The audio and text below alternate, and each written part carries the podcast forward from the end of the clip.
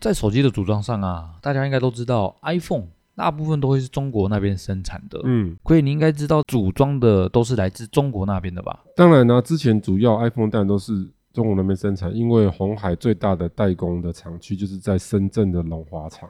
嗯嗯嗯嗯，对啊，我想说，奎你这个资深果粉一定知道这个消息，但是呢，最近又有新的事情发生啦，是那就是这次 iPhone 十五，奎爷，你有发现它有点不一样了吗？有咖喱味，咖喱味，那是玛莎拉的味道啊！ 我都怀疑他们是不是在做工的时候组装那个 iPhone 的时候，都会边跳舞边组装了。这就是苹果要给我们带来 iPhone 不一样的面貌啊！嗯，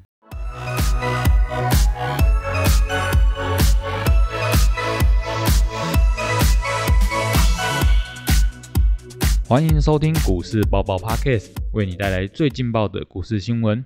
在这里，我们会分享我们的观点，并聊聊最近的消息。我们会于周日晚间进行更新，欢迎订阅我们的 Podcast，就能接收到最新的内容，或者是到 Facebook 上面搜索“长宇投资”，上面会有近期的盘面解析哦。我们的 YouTube 频道“股市百宝箱”会于每周一或周二定期更新实战分析影片。大家好，我是 Simon。大家好，我是奎爷。这次其实讲的是一个产业供应链的转移啊。嗯， iPhone 十五已经开始有印度在制造生产了，那对于中国这个制造大国来说，是不是一个危机啊？那其实这个已经算是大家都知道的秘密了啦，对啊，因为美国一直在去中化、去中化、去中化，对不对？嗯嗯所以就会山不转路转，路不转什么？嗯，冷转，人转，所以现在那个华为嘛推出了 Mate 60 Pro 有没有？嗯，它用这一个七纳米制 程嘛，然后它宣称它的效率可以媲美这个现在新的 iPhone 嘛，对不对？嗯，对那啊，结果出来，经过了这一些山西评专测家评测，其实还是差一大截。好像说它的效能就是相当于三年前的手机这样子哦。对，大概是三年前的 Enjoy 的旗舰机，哦，对啊，那这个真是差很多所以哎。 Simon 有去看一些评测，对不对？那、有啊有啊，但是有啊已经算蛮厉害，是为什么呢？因为它是用七纳米，哦，好好好，因为呢，其实我跟大家讲哈，这个里面它也是蛮厉害，就是山不转路转嘛，它做不出那么先进的纳米制程，因为大家知道要光刻机嘛，有没有？嗯嗯嗯，那它没有那么厉害的光刻机，当然就做不出来五纳米、三纳米这些制程，对啊，那它就停在七纳米这些制程。好，那为什么它七纳米的运算速度可以逼近人家可能是五纳米的速度？因为它应用了我们的电脑晶片才会去使用的一些晶片设计的技术在里面。哦，就算是一种硬体软体的优化概念。对，简单的来说，在手机的晶片里面，大家不会去使用那个技术，为什么？因为我的新制成的晶片就已经到达那样的运算的效能了，我不用再去多用那个技术去 buffer 它。嗯嗯，玩游戏的人比较懂，会讲那个概念。对，就是上 buff 这种东西。对，那你上 buff 它的时候，是不是要点技能的点数？嗯嗯嗯，是对要啊，消耗比较多，嗯，对那啊，你可以留就留嘛，对不对？嗯是啊，但是呢，中国现在是怎么样？我没有要留点数啊，我就是要拼命点，我就是要 buff buff 给它灌下去啊。对对对对对，我就是要把它 buff 到最大输出就对了，最大输出的运算能力就对了。就是一直让他的计算能力一直提高就对了。你千万不要去相信一些就是可能比较偏颇的一些媒体讲说，一直吹说华为多厉害多厉害多厉害。说老实话，华为的确在这样的情况下能造出这样的手机，算蛮厉害的。嗯但是它毕竟跟苹果比还是有很大差距，但里面有一些亮点，就是说华为的手机它的拍照有蛮多的项目已经可以跟苹果差不多，或但是有微微的超车。哎，但是我看到的这边是华为，他在拍那个日光灯的时候，拍一拍把它变成拍月球，哎，哦，它就是各有利弊，有很多评测有没有？嗯，其实，在台湾的网络上，如果是讲到评测流量最高、最有名的，应该就是九 m 了吧？对，因为最近可以有去看一下九妹的评测，它真的是认真的去评测了 Mate 60 Pro 对啊对啊跟，我们的现在的 iPhone 十五的 Pro Max，它去做了一个评测的情况。照相部分，它有蛮多个项目都是算是很贴近的，各有千秋，所以它在照相部分，其实说实话，并没有输苹果太多的情况，甚至有一些项目也有稍微突出了一些些。这就奇妙了，就是中国他们那边。的技术这么好，那怎么现在美国啊、欧洲啊等等的都是想要去中化？讲到这个，为什么照相可以 PK，知道吗？嘿因为照相其实它跟硬体有蛮大的关系，还有运算嘛。是啊，对啊，对那啊，对在啊，硬体差不多的情况下，运算没有输太多，它出来呈现效果就不会差太多。因为中国也有很厉害的光学镜头公司啊，嗯舜宇光嘛，舜宇光学嘛，所以它在光学镜头这一块跟晶片这一块的落差没有那么大，它晶片落差很大啊，嗯嗯，但它嗯镜头落差有没有很大？没有啊，没有嘛，照相部分是可以跟进的。所以回过头来，这个去中化到底有没有影响？当然会有影响，但是其实产业或经济发展过程里面，永远不变的是什么？生命总会找到出路嘛。对啊，就是这些厂家，生命都会找到出路，人一定会找到什么现在可以适应生存的地方嘛。所以大家可以发现，哎，十几二十年前大家都往哪边去？中国，中国去。嗯，现在美国人说要去中化，是啊所以大家就往哪里去？东南亚吧，东南亚去，还有呢，印度印度去，所以才会飘出什么味？咖喱味，对，而且越大家就越会去什么？印度，去印度。诶，但这个就是我的疑问，为什么越大家反而都会跑去印度啊？因为呢，越大的公司，它的规模越大，它看的产业前景是不是就要越远？是对啊，那比较小的公司，它比较在意什么？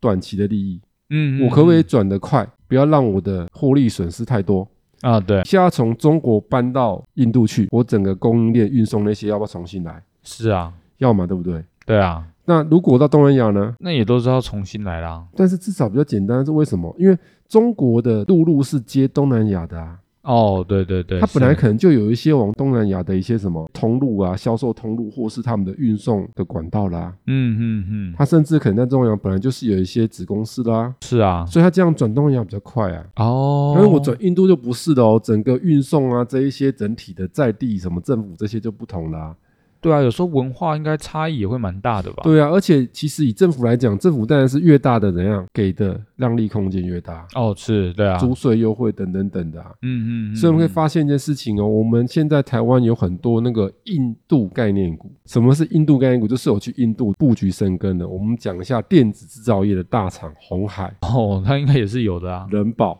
嗯，我们的 AI 王伟伟创，创、然后跟 AI 也是相关的英英业达达，这些是不是都很大家的？是，那还有什么台达电哦，蛮知名的，也是很大，佳士达、哦嗯，对，富彩，因为以前是这个金电，金电是其中一家公司，后来他们结合成富彩控股做 LED 的。嗯嗯，这是嗯 LED 的龙头大厂。那像神达，神达大家应该知道嘛，那个密友有没有？对对对它，还是算是大厂。联发科，哦，然后研华是做公用电脑的大厂，他们发现都是很大家的。是啊，然后什么友讯，来我问大家，只要你对电子公司有一点概念，这些念出来，基本上呢，好像都认识，有没有？嗯，都是蛮常上新闻的那一种，对，都是大公司，所以发现这些这么大的公司几乎都会去印度。嗯，我发对现就是大公司都会想去哪里？印度印度，坏，通常第一个想到的就是说那边有着人工便宜啊，或者是租税优惠等等的一些方案才会吸引他们过去啦。你就把它想成说，它就是二十年前的中国大陆是哦二十年中国到什么经济成长率非常的高，GDP 一年比一年高，这样咚咚咚咚咚，对不对？嗯嗯嗯，然后呢，整体还是有点落后，但是商机无穷。哦，对，就是他们的一些基础相关的东西都还是有机会啦。是，所以印度也是这样子啊。你去印度，如果就发现说现在已经诶很先进什么的，那这个成长投资的空间就哦，就比较小了。对。但是现在来看的话，并不是这样的情况哦，所以代表说。印度它也有很大的经济成长的空间，加上说现在全世界的人口都趋向老年化，因为什么率很低，出生率，对我们的生育率很低嘛。嗯，但是印度是怎样拼命生，哎、真的，所以它的人口红利一直的在这样咚咚咚推动它的经济发展，因为人口的增加就是推动经济成长的动能，嗯嗯嗯，所以你才发现哦，我们最近在选举有没有那个我们其中有一位是企业家是出来来参 一脚，就是郭董嘛。对对对，郭董他之前想参选总统，他就讲出一个政见。上次啊，上次他也来缴获一下，有 没有？上次他缴获的时候，他就提出一个政见说，来小孩子什么国家养，有没有印象？有有有有有，因为郭董就是商人嘛，嗯商人就是在商言商嘛，就是是会以商为出发点，就经济嘛。资本家的角度去看台湾这个国家，它如果经济要成长，势必它最原始的重点是什么？不是那些政策法规，是出生率啦。你的人口要能够成长起来，你经济推的速度就会、哦就会快。快，因为你如果不靠人口推，那你就要走高附加价值，那它就要走什么？半导体啊这些专业的，嗯嗯，嗯专业的就是要靠专业人才。对啊，那你靠专业人才会有个问题，就是说像美国为什么它其实生育率没有到很高，地广人稀，对不对？对那，为什么经济成长可以那么高？因为它利用什么？移民，对，移民技术移民嘛。嗯，嗯因为你要去移民美国很简单，两个条件嘛，一个要有你有钱钱，资本移民，嗯嗯用嗯资本移民对，啊，这个有钱几千万才至少台币几千 万嘛。对啊，当然是要啦。对，加拿大也是这样子啊，你你没有个几千万，很难，去就是他规定说你要来投资什么，买房子买个什么多少钱，然后你要住多久，然后你才有具备一些什么条件，你才有可能拿到他们的公民，有没有？嗯嗯嗯，这就是用钱来移民嘛。对啊，那第二种，你没有钱没关系，但是你要有什么技术，技术嘛。嗯所以我们前面是不是提到了那个清华，嗯，清华大学，学，对，清华是大陆的理工的厉害的大学嘛，是啊，就好比是美国的麻省理工学那种概念嘛，对不对？对对对理，工人才毕业的去的那个美国的，九成多都留在美国 了嘛，对不对？嗯，剩不到一成回来嘛。对啊，他、说为什么？就是技术移民啦、啊这些专业人才全部都被被美国。吸收掉了，那你要想一件事情哦，那在台湾现在这个情况下，你说这些技术人才他会不会外流？可也是会还啊，是，会啊，哎、这很恐怖的事情，为什么会外流？一方面不少人会去美国嘛，对，流一到定美的啊国去嘛。会到更好的环境啊，那、现在还有另外一个也会流啊，中国也会流、哎，哦，不是不会有呢。嗯，因为譬如说华为为什么能够做的也还可以，因为它还是砸很多钱怎样，在手机上面，在吸人才啊。哦哦哦，哦对啦，对啊，所以如果你去不成美国，没有那么多薪水，如果中国开出一个哦，也是比台湾多个一倍的那种薪资，会不会有人想去？一定会啊，也是有人想去嘛，因为人总是会容易为五斗米折腰嘛，对不对？除非你已经真的是钱多到已经觉得 OK 了嘛。对，对啊，所以在这个情况下，你经济要成长要靠人口，所以印度为什么可以这样？因为它人口成长还是非常的高快速的，所以它整体的经济发展就会是很踊跃。所以有人潮就有什么潮，前朝，有钱潮嘛。对啊，所以有钱潮的话，这些大公司是不是先去布局？所以为什么红海要去？因为我不只要去那边卖什么手机，我还要卖什么卖汽车汽车啊。跟东南亚的比较呢，哦，这个比较的话，就是你要想象是，因为东南亚是不是跟中国是有陆路连接的？是啊，所以整体来讲，东南亚长期而言就是很多台商路上的什么开发的重要的地方了嘛，对不对？对啊，有所啊以，东南亚有没有一堆华人？一堆啊，一堆嘛，对不对？所以当它陆续开发的时候，它的经济成长是不是就会陆续的起来？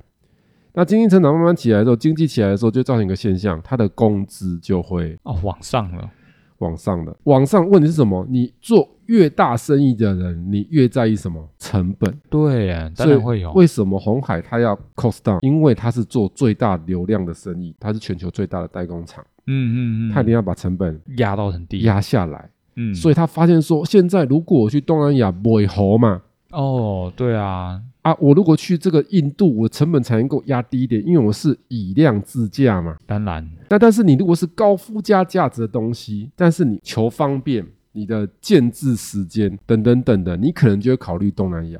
譬如说，我举例，我们台湾是不是有那个纺织股王卢红，有然后那个股后那个巨阳，是，是不是做机能布料？对啊，所以它这个布料赚不赚钱？很赚钱啊，很赚钱，对不对？而且布料是不是又轻？对，所以这时候他们就会选择去什么？去东南东亚南亚那边了，那为什么要提又轻？这很关键，因为电子产品你要想，手机是很轻，但是很多东西很重啊。对啊，红海是什么都有做呢，电视做不做？也有做，也有做嘛，对不对？所以它越重的东西，这个运送是不是等等等就会有一些？哦，运费的产生，对对对嘛，所以它两个可以此消彼长。什么叫此消彼长的概念？就是说，如虹跟巨阳，它去东南亚点比较好，对不对？是啊，人工比较高，对，但是运送呢？哦，那就比比较便快宜啊了，，它这运送比较方便嘛，对不嗯对？嗯嗯，所以它整体之这样考量之下，它还可以赚接到一受些嘛。钱，但是如果红海，你要想一下，红海它如果去那个地方，它人工那么高，它相对的成本是不是就定很高起来了？是，它无法有力的把它的价格成本降下来，哦，对啊，真的很麻烦它的利润就会出不来。所以通常简而言之，现在比较中高附加价值才会比较想去东南亚。哦，对，那如果是很高附加价值，才会想要留在台湾。对对就对，比如说台积电为什么要跟留台湾？啊，因为对啦，这就像是他们研发总部都在因为它台是湾，超高附加价值 嘛，因为这个东西是超高附加价值的产业嘛，对不对？嗯，对，所以它留在台湾嘛。但是那为什么红海要去印度？因为它没有什么高附加价值，它是很低的，它只对帮人家装而已。对，我赚的是什么？劳工力钱钱，就是工钱嘛。嗯，哦，是帮啊你装起来，然后你的一个手机，我看赚个多少，可能连一趴都没有。嗯嗯，对啊，你一只 iPhone 卖三万块，看我们赚个三百块 之类的。对啊对啊对啊，就是它利润是很低的，所以它当然就会去往印度去。那这样子的话，我们的台湾电子制造业呢，奎爷你觉得它也会跟着这个趋势移动吗？应该是这样说哈，我刚刚已经提到了，大的会往印度去，这已经是趋势。是，但是我们现在的产业是这样，政府在推动，包含产业业界，他们工会也是在推动，说我们要提高我们的什么附加价值附加价值，所以就要转型嘛。哦，转型对，比如说我们讲纺织是我做机能布料，有啊，你如果还是要那边做那些普通的布料，你当然就要往哪边去，哦，越落后的地，方去嘛，因为对，那个就是以量取胜嘛，对啊对啊对以啊，价在跟人家竞争嘛。嗯，但是现在这个时代，如果留在台湾做，台湾的工资成本等等等，是不是都比较高？是，所以你就要往上面走嘛。哦，也就是说要转型往高附加价值的方向对，转，所以就要看这个所处的产业。譬如说，它如果是传产的，它没有太大成长空间，产业势必它会往东南亚去，或是印度去的机遇是比较高的。那这样子，以我们台湾整体产业都是一些科技半导体产业的话，看起来是并不会太多都会往印度那边移动喽。对，就是它如果是做比较低阶的、量大的，它就会往这就印需度要移动。是啊，是啊。它如果是啊中高阶，它可能在本土还是可以接受，嗯嗯嗯，因为目前我们将迎来了一些产业的春天的机会。怎么说呢？那为什么这样说哈？其实我们从几个数据跟大家分享一下，譬如说最近大家应该知道有一家公司在九月份 IPO 挂牌，就是安谋嘛。嗯嗯嗯，那安谋是我们的半导体的细制材的龙头。是那安谋在这个半导体器材的里面，它占的比重是最高的嘛？对那我们就讲一些数据，它里面有些数据，譬如说，安谋在整体的云端运算晶片，它所占的占比是十 percent，就整个云端运算晶片市场，安谋所占的只有十趴。嗯，但是它未来的年复合成长率到二零二五年可以来到十七趴，很高哎、很高啊。所以代表什么意思？云端运算相关的晶片，它会大幅的成长。安摩在车用晶片的部分，它占了四成左右，哦，绝对的霸主，对啊，四成太高了吧？已经是霸主了嘛。那更精彩在后面，经过这研究调查机构的分析，他说，现在到二零二五年，它将以年复合成长率十六的情况一直成长。所以代表什么意思？它已经是这个产业的龙头，对，它又可以成长十六趴，代表什么意思？这个产业正在爆发性的成长，哦，车用电子。这个产业其实都还在成长中，就对啊了。所以你可以发现一件事情，现在电子业一堆，我要做什么？车用车用，我要被车用，立马被车用，我也要车用，大家都要车用，你也要车用，我也要车用。啊，因为这就是跟着趋势走了。对，大家知道一件事情，哦台湾本身就是一个汽车零件王国，真的吗？我们不是汽车王国，是零件王国，就是车做的不是很厉害，但是零件一把照。这就是我们所谓的隐形王国了那。为什么呢？因为我们就是没有厉害的引擎跟变速箱嘛。哦，对啊，对啊，因对为啊燃油车最用这引擎跟变速箱嘛，嗯这是我们的软肋嘛。是啊，那结果现在电动车，哎，不好意思，不用引擎，不用变速箱，感觉就是我们的机会啊。用马达跟电池，我们电池还不错。对，啊，马达蛮厉害的哦，哎，是啊，台湾很多公司做马达很厉害的，嗯，对所以啊，算起来之后发现，哎，我们的软肋不见了。在新的方面上有不一样的可以大展身手，然后电动车要装一堆什么电子配备、电子晶片，哎，是我们的长项啊我。们又一堆了，对不对？对啊，所以其实这个就是台湾电子制造业的春机天会。它如果要产生高附加价值，我认为就是车用。啊，就是往这边走。对，因为你要想，安某已经是车用晶片的大龙头，它未来这两年还是可以成长十六 percent，就知道车用晶片的空间是很大的，非常大。而且你要知道一件事情，这有一个团体战的概念哦。嗯嗯，对什，么叫团体战？就是台厂这些是不是都想往车用去，是不是可以连成一线？哦，是啊那，未来在车用晶片这一块，是不是就会有容易取得比较大的成功的机会？对，我们通常都是打群架的意思。哎、对对对，讲得好。嗯，有时候要啊团体战，哎，真的，就譬如说我们这次那个亚运有没有？嗯，嗯你们看那个嗯直排轮，哦，对啊，那个接力有没有？嗯，嗯最，后那个神来一脚，哎，真的，神来一脚，这样伸出去就赢那个韩国在庆祝的那一位。快他们好像零点零一秒那哎种，的距离，对，零点零一秒，哦，对啊，哇，真的这是神看来的一真的脚，是然后那个韩国选手回去就要当兵了。 哦，两到三个的韩国选手都要去当兵了。哎，对，因为他们就是拿到亚运金牌就不用当 兵，对对对对，他们也是很惨啊啦。对因为韩国兵役时间比较长，大家应该知道嘛。嗯，所以韩国常常有很多明星运动选手，他们只要一当兵下去，他们整个那个生涯就会有个就毁掉了。有一个断层嘛。嗯，对啊，奎爷，你要不要讲一下我们刚刚所提到的那些硬盖股呢？呃，硬盖股当然是 OK 的，我们就整理一下，太大字我们就不讲了。什么红海、人保、伟创、英业达，这个好像就大家都听过，，对太常见了。嗯我们来讲一些比较没有那么常见，讲刚刚是讲车用，嗯，是车用有三家跟车用都有关系。第一个一五三三车王店，这个就是做汽车相关的一些组件的知名的公司。听到车王店，修马在跟什么关系？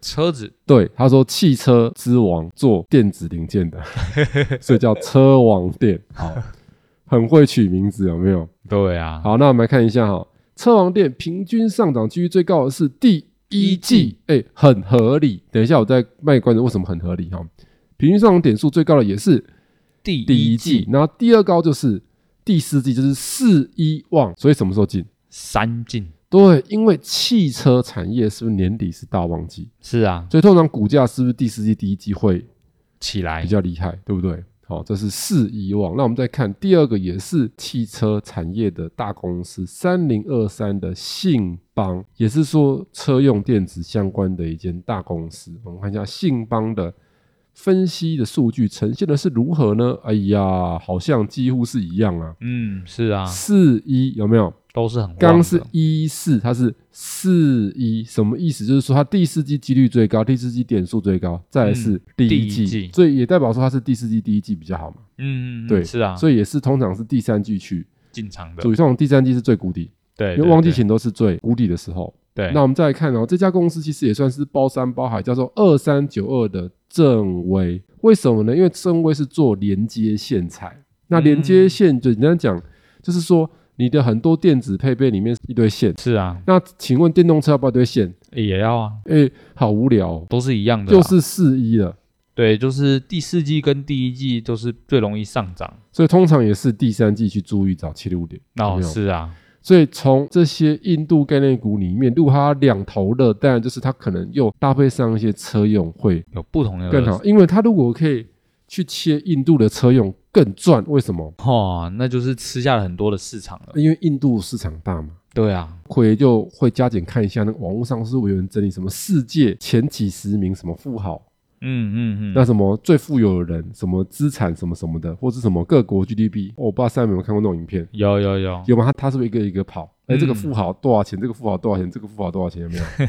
富豪的变化排名有没有？那个排名会变化，从什么一九八零年代跑跑跑跑跑跑到二零二二年，有没有？嗯嗯，就发现以前印度没有一个在上面，现 对东宝，对要么就日本，要么就美国，有没有？是啊，那台湾也有哦，哦，台湾以前也是很也厉有害啦啊也，有，对，就是中国可能也没有，嗯嗯然嗯，后就慢慢出现，哎，日本本来很多就变少了，对，然后那个中国的就越来越多，就往上面这样浮出来了，然后最近这十年有没有印度的怎样哦，也异军突起就，开始出来了？嗯，这就是我们所讲的，这叫做时势造英雄嘛。哎，是啊，对每个时代时空背景下，它有出现不同的产业成长力道大的地方。那如果你有搭到那边的商机，自然你就会有很大的一些成长空间了。这也是为什么要来探讨一下印度产业转移的这一些相关的资讯，提供给大家参考。